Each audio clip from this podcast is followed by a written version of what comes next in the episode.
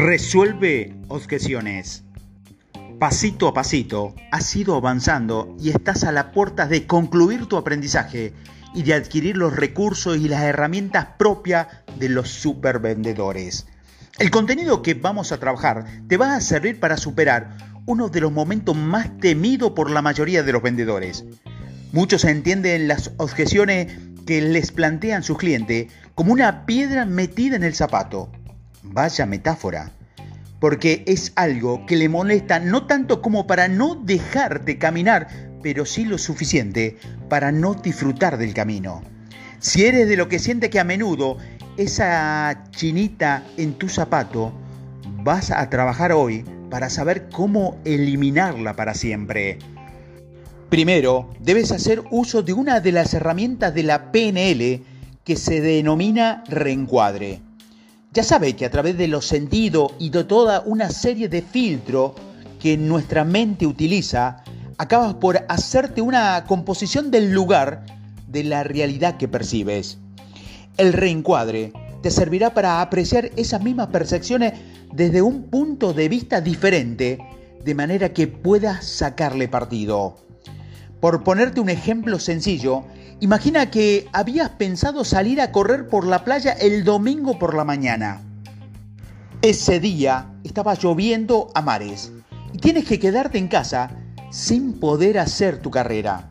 Bien, puedes elegir estar amargado toda la mañana pensando en lo que podrías haber hecho o puedes aprovechar la mañana de ese domingo para hacer otra actividad que no requiera estar al aire libre como jugar con tus hijos en casa.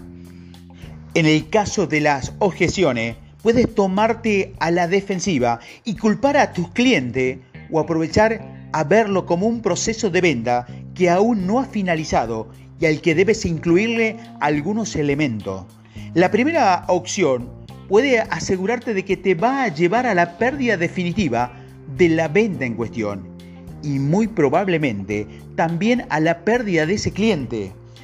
¿Qué opción eliges primero? Me alegro de que hayas decidido por la segunda opción.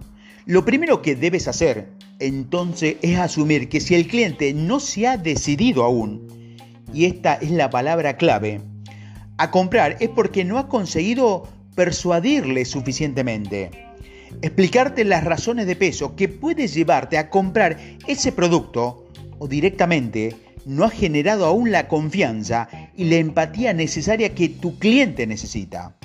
Entonces, es importante tener claro todos estos matices para que tu emoción sea la adecuada para asumir tu responsabilidad y gestionar de la mejor manera las objeciones que tu cliente está planteando. Así tendrás opciones para aportarte a aquello que le falta para acabar por decidirse a comprar. El método para resolver objeciones está estructurado de la siguiente manera. Primero, escucha sin interrumpir en ningún momento a tu cliente de todas las objeciones. Deja que termine de darte sus razones se trata de usar la escucha empática que ya conoce desde hace algunos días para entender al cliente desde su propio punto de vista. Es conveniente que utilices la práctica del ejercicio de contar hasta tres que hiciste en sus días antes de lanzarte a responder a las objeciones del cliente. Segundo, reconoce la objeción que te ha planteado. No me refiero a que estés o no estés de acuerdo. Simplemente que verbal y no verbalmente, es decir, atención a este punto, le transmita a tu cliente que has escuchado y has entendido lo que acaba de decirte.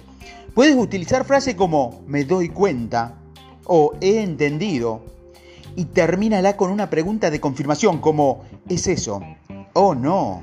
Nunca discuta con tu cliente sobre una objeción. Esa objeción es tuya y no va a permitir que tú trates de contradecirla. Tercero, vuelve a comenzar con el proceso de indagación.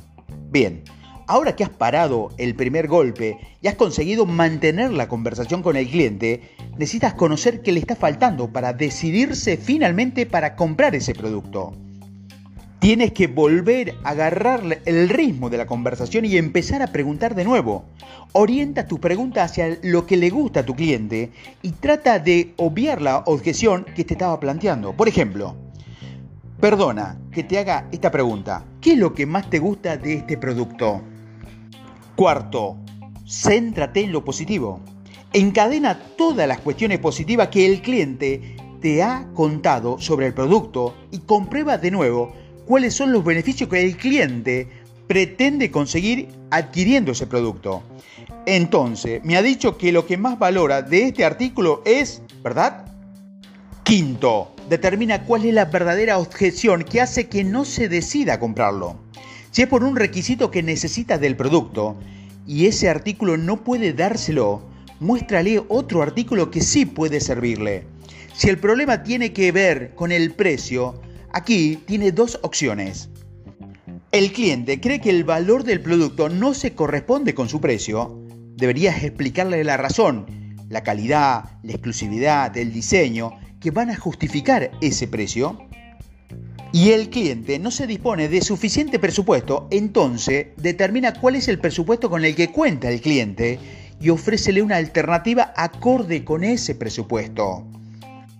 Puedes utilizar también este proceso para gestionar reclamaciones y devoluciones de artículo.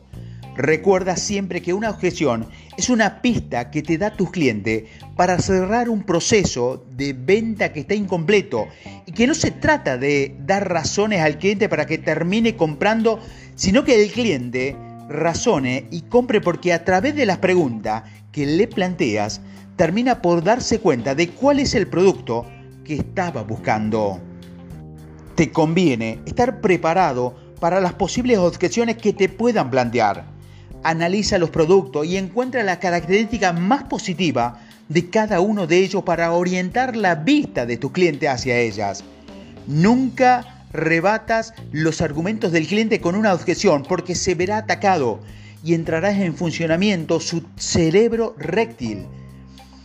Si lo hace, no dejará otra solución que lanzar un ataque o salir huyendo de tu establecimiento. El secreto está en tratar cada objeción desde el punto de vista del cliente, dejando a un lado tu propia visión. Al vender, cuando el vendedor quiere ser el vencedor, suele acabar derrotado por el cliente.